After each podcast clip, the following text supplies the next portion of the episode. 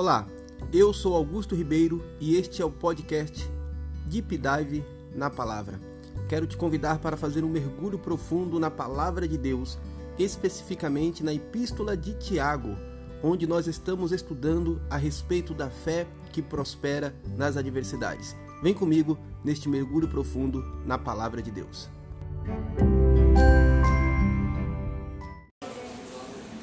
Meus irmãos, vamos dar continuidade da exposição que nós estamos fazendo na Epístola de Tiago. Nós iremos ler hoje, capítulo 1, vamos fazer a leitura do versículo 9 ao versículo número 11. Vamos dar continuidade na série que tem o título A Fé que Prospera nas Adversidades. E hoje nós vamos falar a respeito de uma característica importante dessa fé que prospera nas adversidades.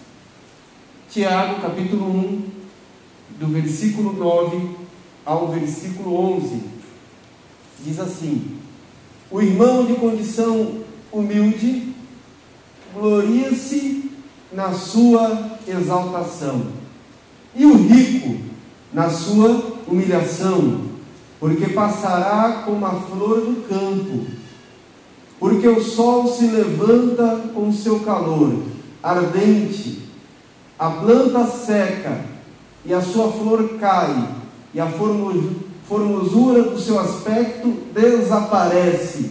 Assim também o rico murchará em seus caminhos. Curve sua cabeça, oremos por um instante. Bendito Deus e eterno Pai, em nome de Jesus, suplicamos a iluminação do Espírito Santo, tanto na minha vida que irei ministrar a palavra, quanto na vida dos irmãos que a ouvirão. Que nós possamos, ó Pai, guardar esta palavra em nossos corações. E que esta palavra, Senhor, seja um fundamento sobre o qual nós edificaremos a nossa vida. Em nome de Jesus, eu peço que o Senhor fale com cada um de nós que aqui estamos Amém. Meus irmãos, nós aprendemos e estamos aprendendo que uma fé que se fortalece nas adversidades, que prospera nas adversidades, não é qualquer fé. Ela tem as suas marcas, as suas características que lhe são próprias. Nós dissemos aqui na terça, na quarta-feira retrasada, que esta fé, ela sabe tirar proveito do sofrimento. Também na semana passada dissemos que esta fé, ela, ela é adornada com sabedoria.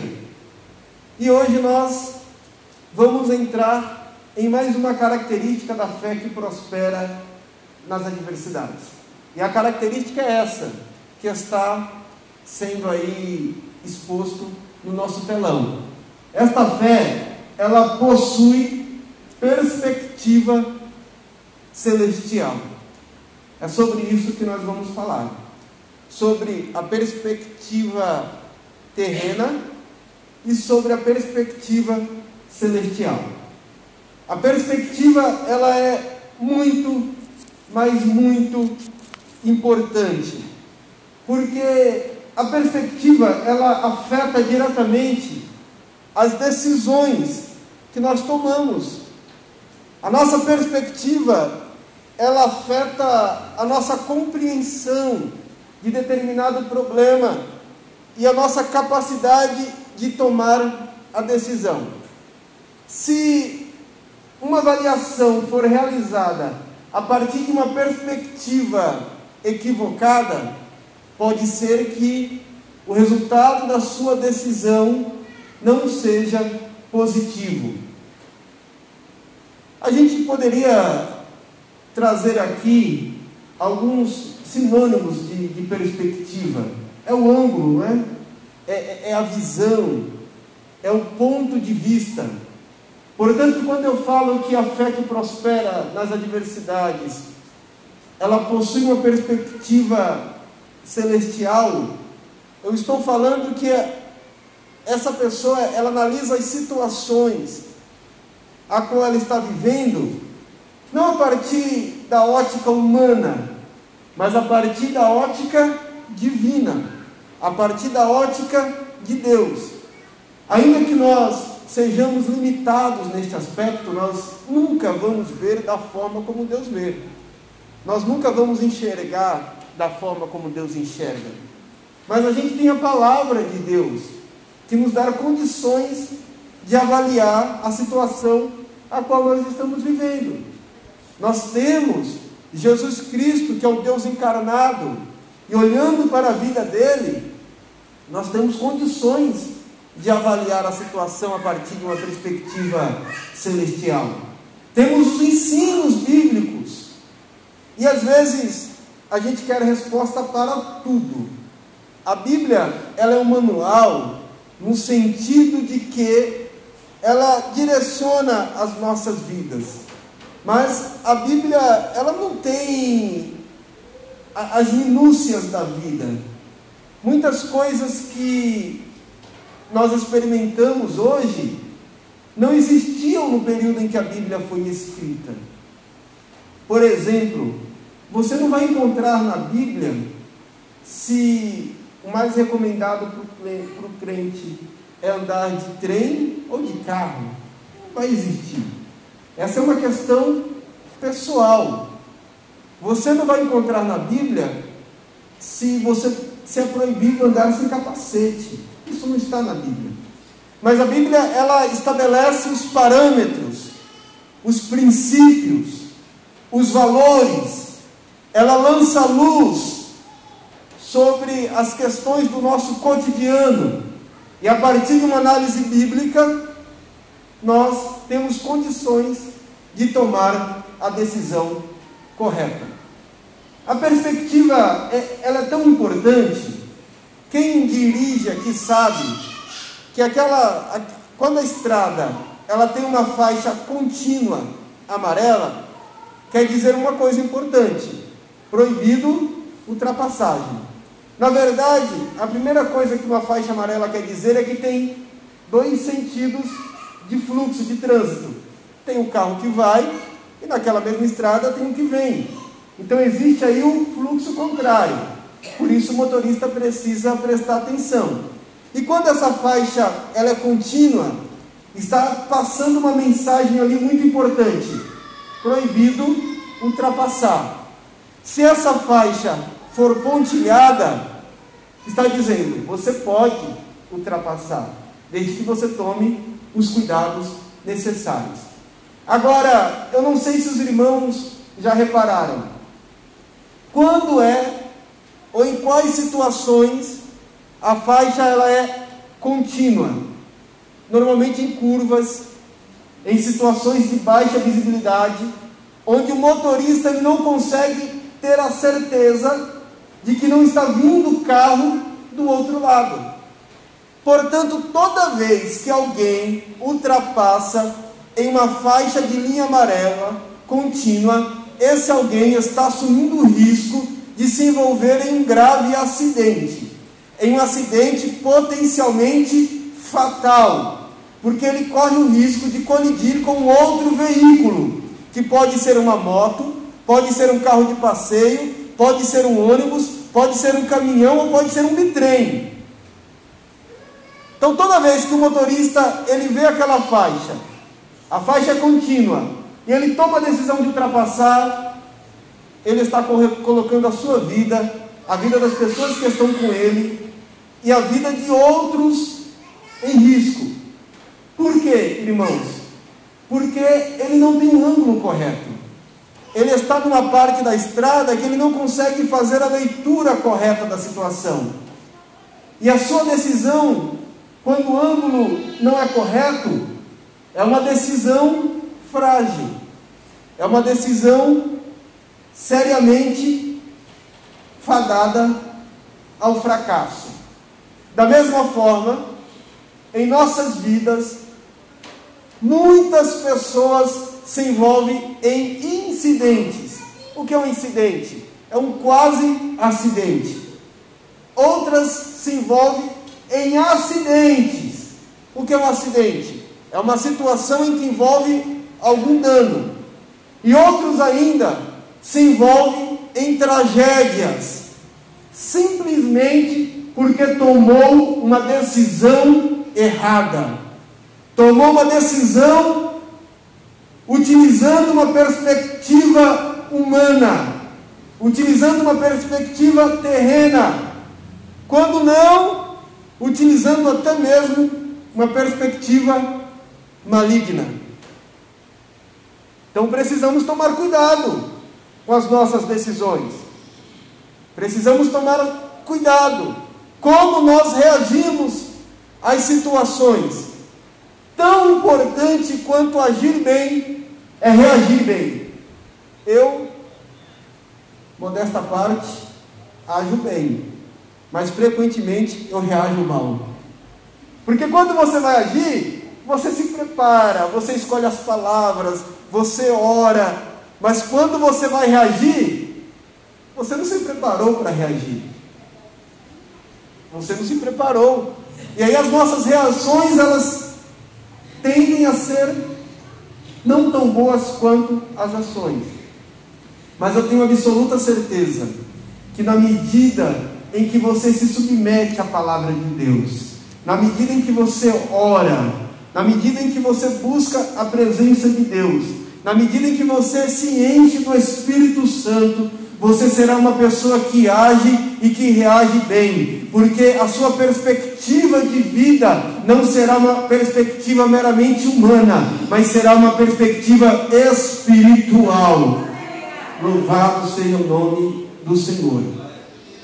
É por isso que existem pessoas que não estudaram nenhum colégio renomado, não têm uma educação formal, mas são pessoas sábias, que reagem bem. Normalmente, esse tipo de pessoa são pessoas forjadas na oração, são pessoas que conhecem a palavra de Deus e conhecem o Deus da palavra.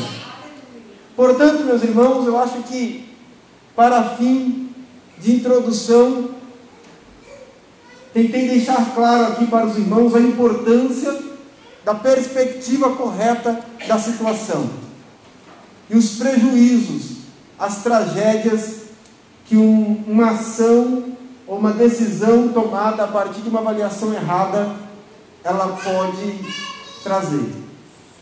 Eu não sei se é verdade, eu até evito falar no púlpito aquilo que eu não tenho certeza. Mas eu ouvi dizer, e se não for uma verdade absoluta, traz sim uma lição para a gente, que existe uma estrada nos Estados Unidos. Se isso não for de fato uma realidade, a gente pode utilizar isso como uma analogia, tá bom? Que antes de entrar nela, tem uma placa dizendo: cuidado, próximo posto a 200 quilômetros. E muitos ficam na beira da estrada, porque eles não prestam atenção. E quando eles entram nessa estrada, acaba o combustível e não tem posto, e ele não consegue fazer retorno. Muitos não conseguem chegar aonde queriam chegar, porque ficaram no meio do caminho. E ficaram no meio do caminho porque tomaram decisões erradas. E tomaram decisões erradas porque não avaliaram a situação da forma correta. E não avaliaram a situação da forma correta porque não buscaram em Deus as bênçãos espirituais que foram conquistadas para cada crente na cruz do Calvário e estão à nossa disposição. Tiago, o foco de Tiago aqui nesse momento a irmã Esther pode deixar no texto bíblico, por gentileza, no versículo 9. São os irmãos pobres, os irmãos de condição humilde. Humildade, nesse contexto aqui, é pobreza mesmo, é escassez. Os irmãos já sabem que os crentes aqui em questão, eles estão dispersos foram obrigados a deixar suas casas, suas propriedades, o comércio, saíram de Jerusalém para salvar a sua própria pele. Eles estavam sendo perseguidos por causa da sua fé. Portanto, eles se dispersaram. Acho que é comum os irmãos verem que tem uma palavra imigrantes, né? Pessoas que vêm de países com histórico de guerra, países com histórico de fome. Normalmente elas não vêm numa situação confortável. Elas passam por privação. Veja o caso da Venezuela. Quantas pessoas vieram para o Brasil? Hora outra, em, em Goiás a gente via muitas pessoas vindo do Haiti, por conta de um processo de guerra civil que é frequente lá. Então, normalmente, essas pessoas que estão em situação de guerra, em situação de perseguição, elas vão para outro país, mas ficam numa situação ali difícil, delicada, uma situação de pobreza, uma, uma situação de escassez. Esse é mais ou menos o cenário que os irmãos aqui se encontravam. E aí Tiago fala para esses irmãos: olha, vocês de condição humilde, pobre, que estão passando por escassez, glorize na sua exaltação. Esta palavra que foi traduzida por exaltação, na Almeida Revista e Atualizada, está escrito dignidade. E é uma tradução legítima. O que que Tiago está falando ali para eles? Ao invés de vocês olharem para a situação de vocês e se entristecerem, se alegrem na dignidade que vocês possuem em Jesus Cristo de Nazaré. Veja que, por mais que eles estivessem sofrendo, em Cristo eles tinham dignidade. Ao invés de alimentarem o sentimento de autocomiseração e sentir dó de si mesmo, vocês sabiam que tem pessoas que sentem dó de si mesmas? E esse sentimento é, é paralisante, porque as pessoas elas se sentem coitadas, elas não conseguem avançar, se sentem como se fosse nada. Tiago está falando: vocês podem não ter dinheiro, vocês podem não ter comida, vocês podem até não ter casa para morar, vocês podem estar sendo perseguidos, vocês podem estar sendo desprezados, mas saiba que existe um Deus no céu, que criou o céu e que criou a terra, cujo joelho todo homem há de se dobrar diante dele. Diante desse Deus vocês possuem dignidade. Aleluia! Louvado seja o nome do Senhor. Portanto, Tiago está falando, não olha a partir da perspectiva humana, mas olha a partir da perspectiva celestial. Porque quando a gente olha a partir da perspectiva humana, a gente quebra a cabeça, a gente comete erros, a gente toma decisões erradas, e a gente acaba colhendo o fruto de uma má plantação. Deixa eu falar uma coisa aqui para vocês. Nem tudo de mal que a gente colhe quer dizer que a gente plantou, não.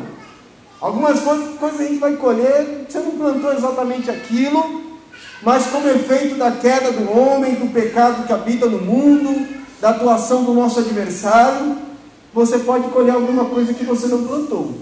Então, nem tudo de mal que a gente colhe não significa que a gente plantou. Mas tudo de mal que a gente planta, a probabilidade da colheita, se não for misericórdia de Deus, ela é muito alta. Ela é muito alta. Portanto, meus irmãos, o que o Tiago está dizendo aqui? Deixa eu tentar resumir isso numa sentença. Ele está dizendo que ao invés de, se, de lamentarem e de se entristecerem por não possuírem aquilo que eles não podem guardar, porque assim, a gente não pode guardar o dinheiro por toda a vida, a gente não pode guardar a casa por toda a vida. Então, ao invés de se entristecerem e de se lamentarem por não possuírem aquilo que não podem guardar, os irmãos deviam se alegrar por possuírem aquilo que eles não podem perder, que é a dignidade que nós temos em Jesus Cristo de Nazaré. Não vamos lamentar por não possuir aquilo que a gente não pode guardar. Eu queria ter um carro e eu não tenho. Eu queria ter uma casa e eu não tenho. Eu queria ter dinheiro no banco e eu não tenho. Não vamos lamentar por não possuir estas coisas, porque estas coisas nós não podemos guardar. Estas coisas são efêmeras. Estas coisas são passageiras. Estas coisas têm prazo de validade. Mas vamos nos alegrar, porque nós possuímos aquilo que nós não podemos perder, que é uma vida eterna em Jesus Cristo de Nazaré, que é dignidade diante de Deus. Aleluia. Glória a Deus. Aleluia. Louvado seja o nome do Senhor. Eu não vou ter dó de mim mesmo. Eu não vou dar de cabeça baixa. Eu não vou ficar no canto da decepção. Eu não vou ficar no canto empoeirado da autocomiseração. Porque eu não sou qualquer um. Você não é qualquer um. Nós não somos qualquer um. O amor de Deus nos alcançou. Somos alvos do amor de Deus. João 3,16, porque Deus amou o mundo de tal maneira que deu seu Filho unigênito para que todo aquele que nele crê não pereça, mas tenha vida eterna. Esse mundo que é tratado de forma ampla pelo evangelista, para falar da dimensão do amor de Deus, tem nome. Esse mundo se chama Maria, João, José, Marcelo, Isabel, eu, você, esse mundo tem nome. São as pessoas, Deus ama pessoas. E você é o alvo do amor de Deus. É isso que Tiago está dizendo para eles. Então, olha, você que é de condição humilde, pobre, de escassez, se alegrem, se alegrem, porque em Cristo vocês possuem dignidade. Aí Tiago ele dá um passo, ele vai mais adiante agora, no versículo 10, na parte A, e diz assim: E o rico na sua humilhação. Entre aqueles irmãos ali, haviam alguns ricos. É verdade que os ricos consistia em poucas pessoas, mas haviam muitos pobres e alguns poucos ricos. Os pobres deviam se alegrar por conta da sua dignidade, da sua exaltação, da sua riqueza em Cristo. E os ricos deviam se orgulhar, se alegrar por conta da sua humilhação. Como assim? Tiago está dizendo: não, vocês não vão se alegrar porque vocês têm dinheiro. Vocês vão se alegrar porque vocês sabem que na verdade vocês não são muita coisa. Vocês não são nada. A vida é muito frágil. Vocês vão se alegrar na sua humilhação. Que tipo de humilhação? Veja que Jesus ele disse que o médico, ele não veio para os que têm saúde, mas ele veio para os doentes. Então, um rico para ser salvo, ele precisou reconhecer que espiritualmente ele era doente. Portanto, ele precisava de um Salvador. Ele precisou reconhecer que a sua riqueza não era suficiente. Porque ele teve que entender que o dinheiro ele pode comprar um colchão, mas ele não compra o sono. O dinheiro ele pode comprar o alimento, mas ele não compra o apetite. O dinheiro pode comprar uma casa, mas ele não compra o lar. O dinheiro pode comprar euforia, mas ele não compra alegria. Portanto, o rico ele devia se humilhar neste aspecto e entender que na humilhação dele, em Deus ele também encontra dignidade. Em Jesus ele encontra segurança. E aí, o Tiago, ele continua antes de, de entrar na continuação do Tiago, eu me lembrei aqui do Salmo 20, versículo 7, que diz assim: Uns confiam em carros de guerras, outros em seus cavalos.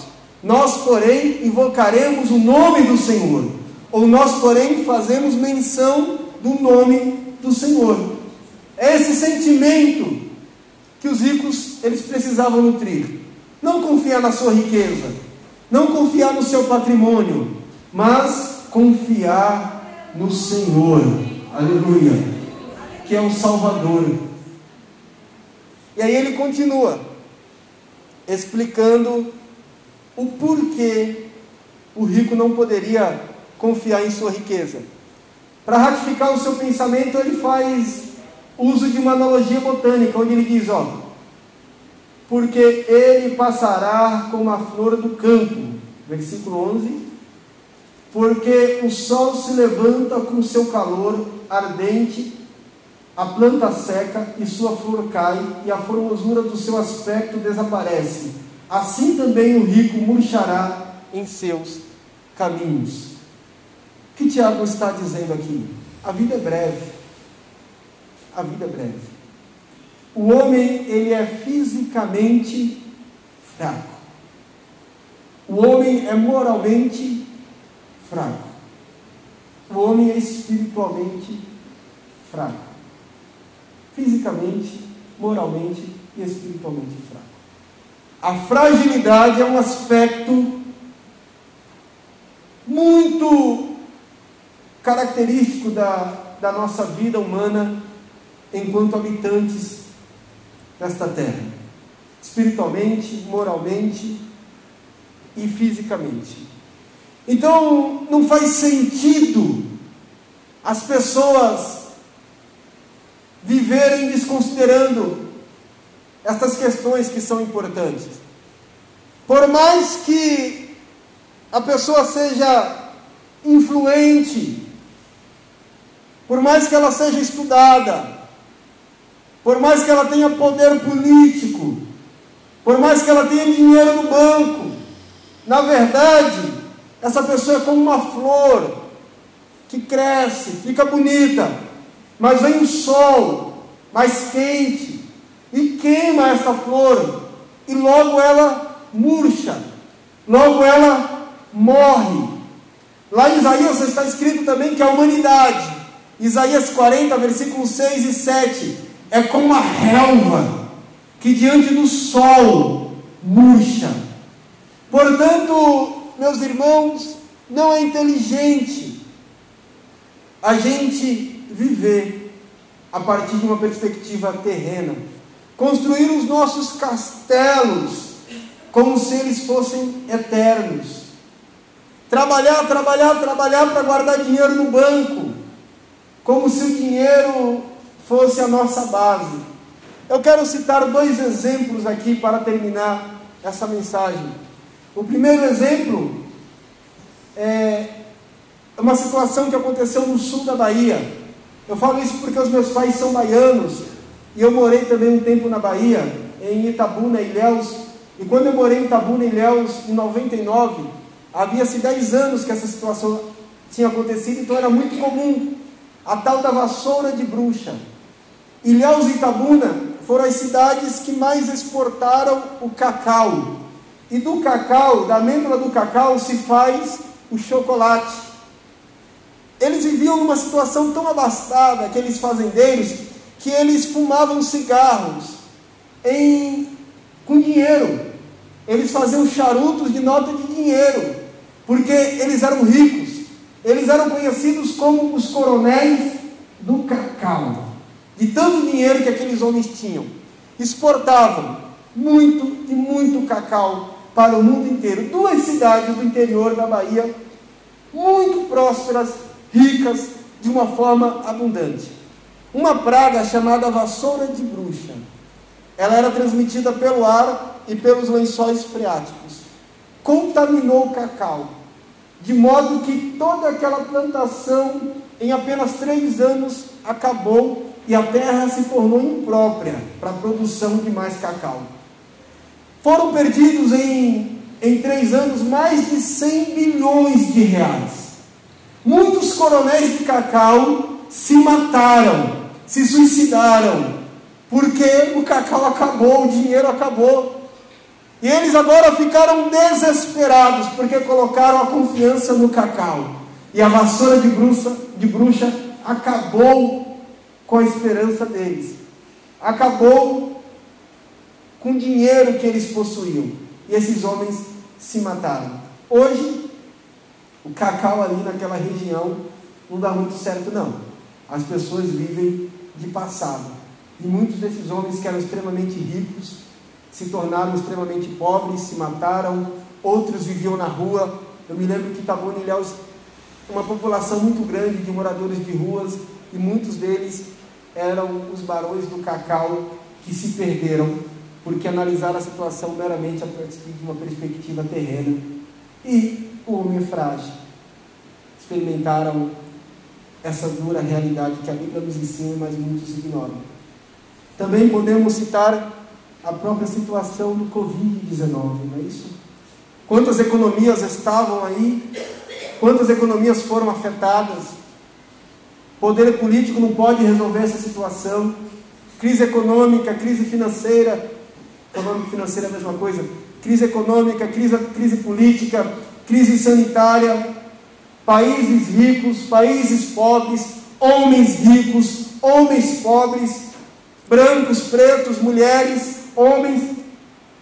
Muitos foram afetados por esta terrível situação que aponta para a realidade de que o homem não é senhor, de que o homem não reina, de que o homem não manda, de que o homem não é. Deus é Senhor, Deus reina, Deus é, Deus está no controle de todas as coisas.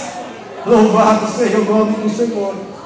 Eu acredito que esta situação é como se fosse um megafone de Deus, chamando o mundo ensurdecido ao arrependimento. Aleluia! Glória a Deus. Deus demonstrando que economias poderosas estão se curvando diante de um inimigo invisível. No entanto, meus irmãos, a igreja não precisa se desesperar, porque nós não colocamos a nossa confiança nestas coisas, nós colocamos a nossa confiança em Jesus. Isaías capítulo 26, versículo 4 está escrito: Confie no Senhor eternamente, porque o Senhor nosso Deus é uma rocha eterna. Aleluia! Inamovível. Então, irmãos, se coloque sobre os pés em nome de Jesus. Quero convidar a irmã Mari para louvar a Deus. E guarde isso no seu coração para vencer, para prosperar nas adversidades. Vamos avaliar a situação a partir do ângulo correto, a partir da perspectiva correta. E fazendo desta forma, nós seremos abençoados e seremos fortalecidos.